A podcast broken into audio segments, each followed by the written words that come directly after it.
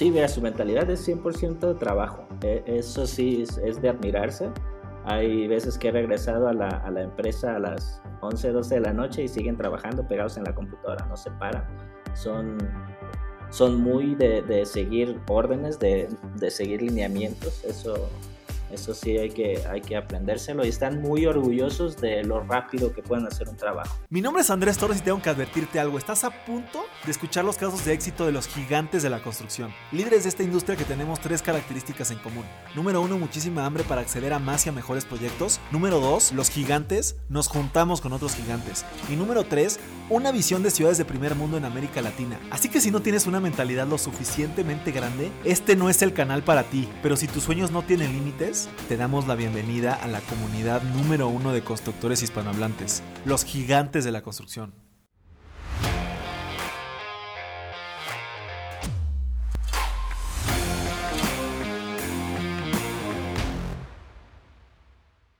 Mis gigantes, bienvenidos a un episodio más de este podcast más importante de construcción hispanohablante. El día de hoy estamos de manera digital aquí con mi buen amigo Jorge Hernández. Jorge, bienvenido a este, a este tu podcast. Muchísimas gracias por tu tiempo. Muchísimas gracias por invitarme, Andrés. Eh, para, para, presentarte brevemente, Jorge, eres arquitecto por la Universidad de Guadalajara y actualmente eres Project Manager en China Communication Construction en México, ¿correcto?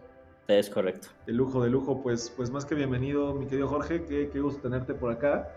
Eh, y pues me gustaría arrancar eh, la entrevista. Como te platiqué, pues hacemos un, es una entrevista en la cual vamos cronológicamente que en el tiempo, pasado, presente y futuro, pues que me digas cómo ha sido tu trayectoria, ¿no? ¿Cómo fue ese Jorge arquitecto saliendo de la Universidad de Guadalajara a hoy soy, ser el primer project manager mexicano, latino, no sé, no me, no me acuerdo cuál es el, término, si era mexicano, latino de esta empresa, de esta empresa gigante literalmente de, China en temas de construcción.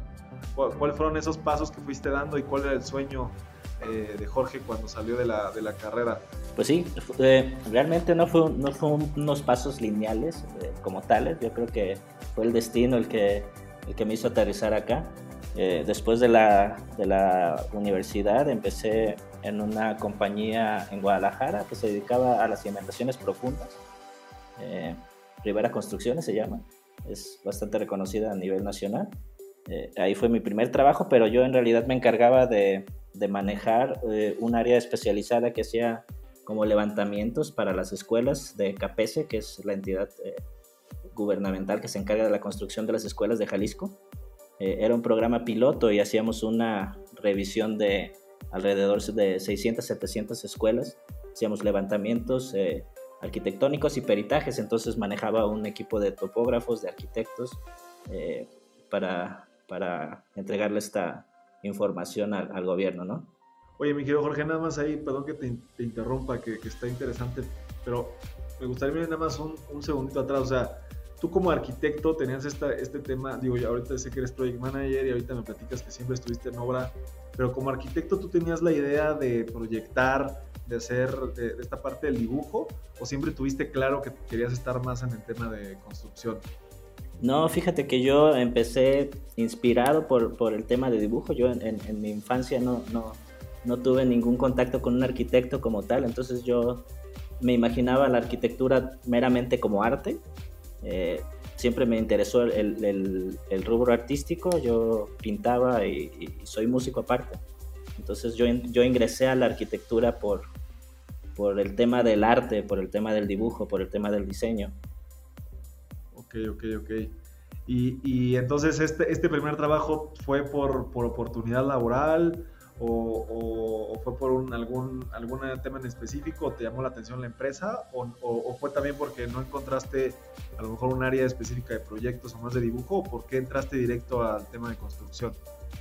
Yo todavía no salía de la universidad cuando entré a ese trabajo, entonces fue un poco más de, de suerte. Tenía un compañero que estaba trabajando eh, en esa empresa y me platicó que estaban buscando a alguien para, para gabinete, para dibujo. Eh, entonces cuando llegué al jefe que tenían designado de mi área, como que no entendía muy bien el proceso de lo que teníamos que hacer. Entonces, siendo mi primer trabajo, me dejaron de encargado de, de esa área, pero fue, fue suerte. Ya, ya, ya, ok. Y de ahí, ¿qué, cómo, fue, ¿cómo fue creciendo, cómo te fuiste desarrollando en esta parte de construcción, con esta parte a lo mejor de cimentaciones? Eh, ¿Cuáles fueron los siguientes pasos, Jorge? Sí, como te comentaba, a mí siempre lo que, me, lo que me interesó de la arquitectura era el diseño. Entonces, después de esto, busqué un buffet de arquitectos. Encontré uno se llamaba Senkowski Arquitectos. Ellos se dedicaban mucho a hacer el diseño de espacios comerciales, era su fuerte trabajaban muy en mancuerna con eh, Promodesa se llama. Es una empresa que se dedica a hacer eh, eh, proyectos eh, a nivel desde financiero hasta constructivo de, espacios comerciales o de espacios de vivienda. Entonces ellos trabajaban mucho en mancuerna para hacer diseño de centros comerciales en Tijuana, en Jalisco, eh, hicimos bastantes en bastantes lugares. O sea, ahí sí ya desarrollaste esa parte artística o, o, crees que también falta algo de, esa parte artística en, los bufetes de arquitectos en México o no? Yo creo que sí, pero cuando, cuando vas eh, desarrollando tu carrera en la carrera de arquitectura, te das cuenta que tienes que, que mediar un poquito, o sea, no, no es tanto irte por el lado de arte, a menos que seas ya un arquitecto, un star architect de los que les llaman, los que pueda hacerlo lo que quiera todo el tiempo, ¿no? Ahora, eh, en realidad en la arquitectura pues tienes un cliente con unas necesidades específicas, entonces sí puedes desarrollarte creativamente, pero siempre pensando en una tercera persona.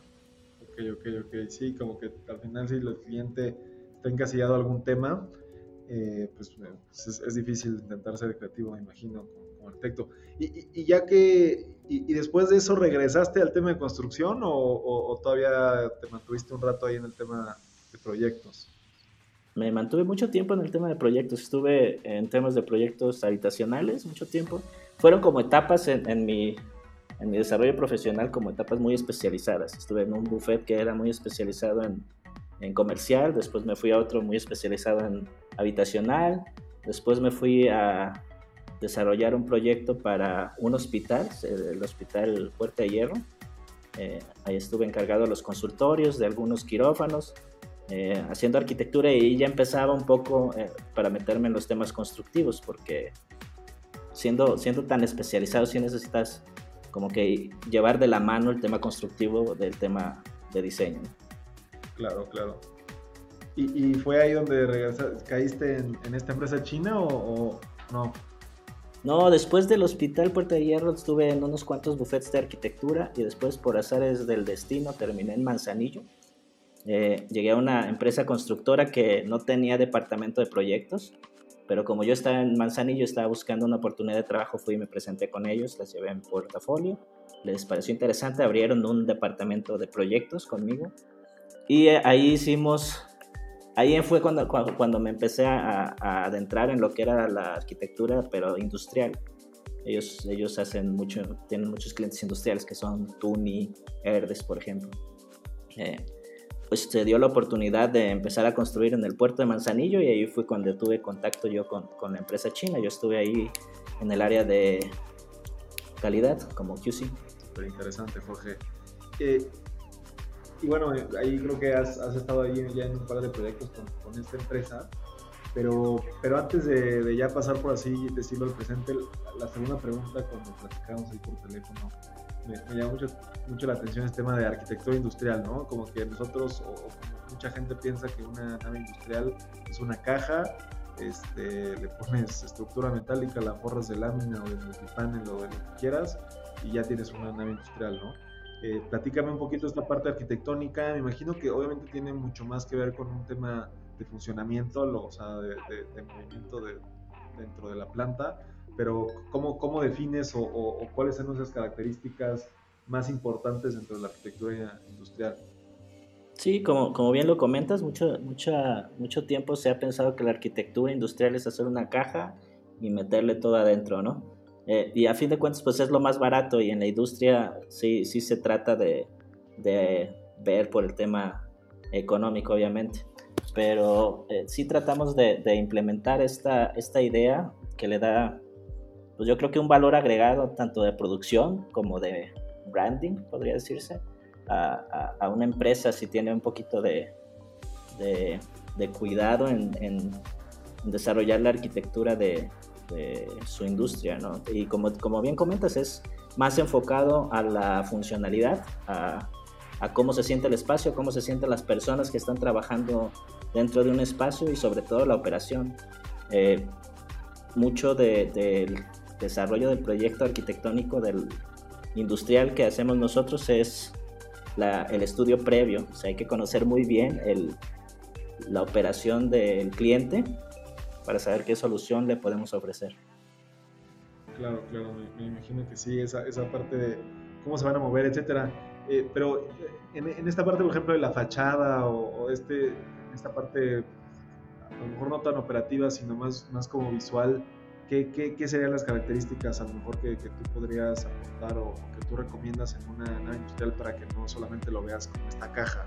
O, o, o cómo, cómo funcionaría esa parte, no sé, como que también tengo la duda. Sí, lo que tratamos de hacer en, en este tipo de arquitectura es eh, expresar un poco la, la, marca, la marca del cliente. O sea, a qué se dedica, cuáles son sus, sus colores institucionales. Eh, nos, nos, inspira la marca y tratamos de, de, proyectar eso en, la fachada de una forma lo más estética posible, pero o sea, al, al, ser eh, temas industriales, pues te, te, tienes que regir muchas veces si estás dentro del parque, pues de un parque industrial, por ejemplo, a las normativas del mismo parque, etcétera, ¿no? O sea, siempre tratas de jugar dentro de, dentro de la libertad que tienes en el área eh, industrial. Perfecto, Jorge. No, pues está, está, está interesante. Sí, me gusta esta parte de cómo, cómo reflejas la, la marca en este, en este caso, porque a lo mejor sí es lo más relevante. Eh, la tercera pregunta que tenía preparada, Jorge. Trabajas en una, en una empresa china, ¿no? Y yo me imagino que tienes interacción con temas internacionales, o sea, o, o no sé si inclusive tengas que mandar reportes para allá. Entonces me, queda la, duda de, qué tan difícil es esta parte de tropicalizar a lo mejor pues temas que se hacen en China o como se hace la construcción en China, que creo que tenemos mucho que aprenderle. Tuve la oportunidad de estar en China hace como dos o tres años y la verdad es que la industria de la construcción allá es una locura. Eh, la cantidad de proyectos que están, eh, las ciudades secundarias que tú pensarías, o bueno, yo pensaba honestamente que las ciudades secundarias o terciarias en China no eran tan desarrolladas, pero están a un nivel de complejidad impresionantes. Eh, entonces, pues me queda, creo que tenemos mucho que aprenderle a, ese país y, cómo hacen las cosas allá. Me gustaría que nos platicaras cómo ha sido tu experiencia, los procesos, o toda esta parte que hacen en China y, cómo has podido tropicalizar tus proyectos o, la forma de trabajar de ellos a lo que se hace aquí en México. Y pues inclusive, no sé, algo chusco ahí si tú has tenido que aprender algo de chino cómo, cómo ha sido este, este proceso ahí en esta empresa? Sí, mira, eh, pues, como te comentaba, yo los, yo los conocí hace aproximadamente seis años, seis, siete años en Manzanillo, en, ese proyecto. Eh, cuando comenzaron el proyecto de Veracruz, de la ampliación, me llamaron precisamente para el tema de tropicalización de proyecto. Eh, el proyecto venía 100% chino, hubo, hubo que traducir primero esos planos del chino al inglés y después empezar a tropicalizar los temas de, las reglamentaciones. Eh, pues este, este proyecto, al, ser, al, haber sido un proyecto de un puerto, de un puerto eh, aduanal, pues sí se rige por muchas normativas internacionales, pero están más enfocadas a las normativas europeas, a las normativas americanas, que a las normativas chinas. Entonces, sí, lo primero era pues estudiar el proyecto, estudiar los alcances, eh, los tenders del cliente y revisar eh, cada uno de los planos y cada una de las especificaciones para, para saber cómo podíamos transformarla a, la reglamentación que, que, aplicara. Y otro tema fue el tema de los materiales. O sea, sí, sí los materiales en China son, se manejan muy, muy diferente. Eh, los procesos constructivos en China fueron, eran muy, muy diferentes. Por ejemplo, para, para una losa de, azotea para aislarlo. Eh, especificaban 7, 8 capas, por ejemplo, ¿no? de materiales que puedes encontrar aquí algunos, otros no. Pero como 7, 8 capas de impermeabilizante. Sí, entre un impermeabilizante, entre una espuma, entre uno que era una mezcla de aluminio con, con con asfalto, o eran capas sobrepuestas, una sobre otra, que te daba siete capas. Eh, algo que, que, pues para aquí, para empezar, eh, muchos materiales no los puedes encontrar. En segundo, pues salen súper carísimo y no puedes eh, contar con el tema del tiempo para transportarlos desde, desde China, ¿no? Y la mano especializada, la mano de obra especializada. Entonces, esos, esos detalles de, de los métodos constructivos fue los que, lo que más hubo que cambiar en, en los planos. Ok, ok. ¿Y, los procesos de la empresa eh, son, son distintos en cuanto a la forma, no sé, de reportar, en la forma de, de administrar la obra?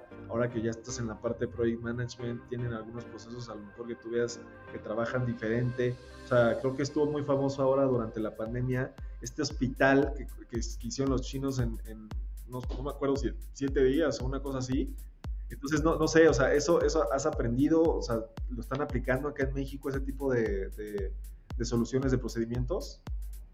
Mira, en, en, el área en donde estoy todavía no estamos eh, implementando tecnologías eh, chinas como, como tal. Más bien el proceso es contrario, estamos tratando de, de, de mexicanizar la, la, la, empresa porque la empresa ya tiene 10 años aquí, bueno, más de 10 años. Eh, y le ha costado trabajo adaptarse al, mercado mexicano. Entonces, lo que estamos tratando de hacer es generar un equipo mexicano en conjunto del equipo chino, porque la, forma en que ha trabajado esta empresa hasta ahora ha sido que siempre el área de ingeniería, el área administrativa, está regido por ingenieros chinos. Entonces ahora estamos haciendo esa mezcla para trabajar con mancuerna y y facilitar, facilitar un poco el tema de los procesos, que, como bien lo comentas son muy diferentes, sobre todo el proceso de pagos, de facturaciones, de todo lo administrativo que tiene que darse por bueno en, los headquarters de, de, China. Y pues lo difícil es el tema de los tiempos, que aquí es de noche, cuando allá es de día, entonces pues son la, las reuniones nocturnas, ¿no? O sea, pero hay que, hay que enviar este, las estimaciones para allá o cómo funciona? tenemos un sistema. Yo, yo, de hecho, como project manager aquí me encargo de, de, todos los temas administrativos, excepto de los temas económicos. Yo tengo a un, a un compañero administrativo chino que él se encarga de llevar un, llenar, unos formatos que nos pide el sistema de, de, los headquarters cada que tenemos que hacer un pago. Tenemos que llenar eh, la facturación, la explicación de, del pago, etcétera, etcétera. Y se tarda aproximadamente tres días, tres, cuatro días en, en generarse un pago. Entonces eso sí te modifica de alguna manera tu proceso constructivo porque tienes que saber que, que, tienes un, un, delay ¿no? de, de, de, tiempo eh, con el que tienes que, que, contarlo, que irlo pensando en adelantar. Oye, y, y, digo, antes de pasar a la siguiente pregunta, o sea, esto que nos dices, y que bueno, platicas también por teléfono, que es el primer project manager de la empresa mexicano o latino, ¿eres el primer mexicano o el primer latino? Según me comentaron el latino, pero tendría que, que revisar. El primer latino eh, que es project manager en, en esta empresa china, eh, ¿qué, ¿qué, les has aprendido? O sea, por ejemplo, a esta persona que es eh, tu compañero, que, o sea, ¿cómo trabajan diferente? ¿Cuál es la mentalidad? Porque siempre se ha hablado de que, que el mexicano somos, pues el, no sé, o sea, sí se ha hablado que somos huevones, que siempre, etcétera, y que, y que el chino, inclusive no sé si has escuchado seguramente has escuchado que dicen que trabajan ahí mismo en su fábrica, viven arriba, ¿no? O les ponen ahí un piso y ahí trabajan y están todo el día chinga. Inclusive cuando nos traen a México, sí hay edificios completos, por lo que yo entiendo en México, de gente japonesa, gente china que se traen. ¿Cuál es su mentalidad? O sea, tú que, a lo mejor convives bastante con ellos. Sí, mira, su mentalidad es 100% de trabajo. E, eso sí es, de admirarse. Hay veces que he regresado a la, a la empresa a las 11, 12 de la noche y siguen trabajando pegados en la computadora, no se paran. Son, son muy de, de seguir órdenes, de, de, seguir lineamientos, eso, eso sí hay que, hay que aprendérselo y están muy orgullosos de lo rápido que pueden hacer un trabajo. O sea, ¿les gusta presumirlo o qué? Les encanta presumir que, que son muy rápidos haciendo un trabajo. Ya, de lujo, de lujo. ¿Y, y, cuáles han sido tus retos para trabajar con ellos? O sea, creo que esa era la, la última pregunta que tenía preparada. O sea, como primer latino project manager en esta empresa, ¿qué, ¿qué, retos te has enfrentado culturalmente? ¿Cómo has chocado para, para, poder ascender o ir creciendo en la organización? Sí, al principio fue bastante difícil porque eh, la, forma de pensar, inclusive desde, desde un punto de vista técnico, es muy diferente. Entonces, eh, para convencerlos de que hagan ciertas cosas de cierta manera como se deben de hacer acá por cuestiones de normativa o, por cuestiones de seguridad o por cuestiones de, avanzar más rápido en un trabajo, eh, me costó mucho trabajo al principio, pero después eh, creo que me fui ganando su confianza y ha ido fluyendo todo muy bien.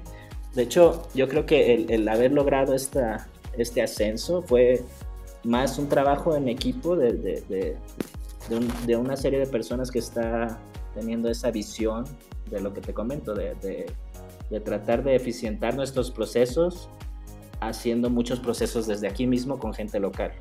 Ok, ok, qué interesante. Pues sí, creo que esas empresas internacionales, he estado entrevistando a varias personas, diferentes organizaciones internacionales, pues sí, terminan queriendo conseguir este equipo. Entrevistaba hace poco a una, a una brasileña, bueno, mitad brasileña, mitad holandesa, que está dirigiendo una empresa británica aquí en México, o sea, una, una locura. Se llama Jacqueline Danford, la empresa se llama Turner and Townsend, que se dedican a, a cost management, no sé si has escuchado esa empresa.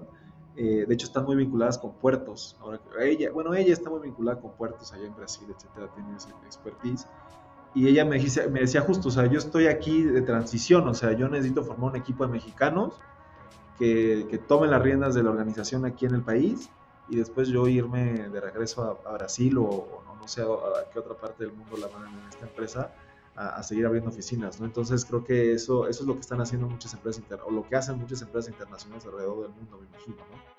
Sí, sí, yo creo que les eficientiza bastante los procesos desde el diseño, o sea, no tiene que ir y rebotar. Eh, desde el, bueno, yo creo que desde, desde que estás planeando un proyecto, ¿no? O sea, tú sabes con, con, qué tipos de retos te vas a topar aquí en tu país y cuánto tiempo en promedio te va a tomar desarrollarlo, cuánto te vas a gastar. O sea, eh, yo creo que, que, sí les ayuda bastante tener un equipo local. Claro, sin soltar la, la, sí, no, la expertise y, los, y, los, procesos que ya traen de, de, de sus países de origen, ¿no? Y, bueno, me, me, gustaría que me platicaras un poquito, Jorge, hasta, hasta donde se pueda, eh, pues cuáles son las ambiciones de esta empresa de China Construction, Communication Construction, perdón, eh, eh, aquí en México. Sé que están ahí metidos también con temas en, no sé si en el tren Maya o en algo así. Platícanos un poquito qué, qué están haciendo, qué, qué, proyectos nuevos van a tienen en puerta. Sí, bueno, eh, como, como supongo que sabrás, ahí nuestra empresa tiene diferentes departamentos. Tienes eh, departamentos especializados en puertos, otros en ferrocarriles, eh, trenes rápidos, carreteras, puentes. cada, cada, cada área tiene su especialidad. Entonces sí, una sección de nuestra empresa está encargada ahorita de una sección de, de, de un tramo del tren Maya estamos allá. Ahorita estamos aquí en Querétaro trabajando también con un socio comercial que es CRRC, que son chinos también. Se dedican a, venta de trenes y están encargados, ahorita se les dio la concesión, creo, de, del mantenimiento de los trenes de la Ciudad de México. Entonces también tenemos unas obras allá con ellos en Ciudad de México para eh, actualizar sus instalaciones, donde van a estar haciendo los mantenimientos. Eh, estamos en Monterrey, estamos trabajando en unos parques industriales, estamos haciendo unas, unas obras para Hisense y trabajamos mucho con socios chinos, como podrás darte cuenta. Ok, ok, sí, pues ahora creo, creo que eso también me digo, perdón que la, vincule tanto, pero justamente la, británica, la empresa británica me decía que ellos hacen muchos trabajos con empresas británicas otras internacionales que vienen acá. Entonces sí entiendo que, que, ustedes, pues si hay algunas empresas chinas, pues en lugar de querer eh, trabajar con una empresa mexicana que a lo mejor tenga diferencias en algunos procesos, en algunos temas, pues es más fácil trabajar directamente con, con, una empresa china que, que hablan el mismo idioma literalmente, ¿no? Sí, es correcto. Inclusive desde, desde cuando se está, están haciendo el proyecto, o sea, se pueden poner de acuerdo allá en, directamente en Chile, en nuestros headquarters, ya, ya se, se cuaja el proyecto y ya se empieza a desarrollar de este lado. Ya, de hecho ya me decía que no le, o sea, que no trabajan mucho con empresas mexicanas porque no traen eh, los mismos procesos, que ellas se cargan mucho en tema de costos, que una empresa británica, que ellos entienden cómo funciona, que no te van a andar poniendo trabas para hacer una planeación adecuada. En cambio, los, a lo mejor los mexicanos quieren todo más rápido y a lo mejor es más difícil ahí eh, converger la forma de trabajar de una consultora china o de, digo, o, británica con una empresa mexicana, ¿no? No sé si eso también les pase acá. Sí, de repente pasa, yo creo que, que es el tema que, que, ha estado bloqueando un poco la, el boom de esta empresa en México, yo creo que, que es precisamente eso, porque hemos funcionado muy bien en, proyectos grandes donde los procesos están muy bien medidos, están muy bien eh, definidos, porque pues la empresa ya tiene toda la estructura de, de ese tipo de, de, proyectos, ¿no? Pero, por ejemplo, este proyecto que estoy haciendo ahora es un proyecto un poquito más, más, eh, más pequeño, que no lleva tanto ese proceso de, de, lineamientos, de normativas, de documentaciones, de, de permisos. Eh. Entonces sí, yo creo que esa es la parte en donde chocas de, de una empresa internacional contra un proyecto local.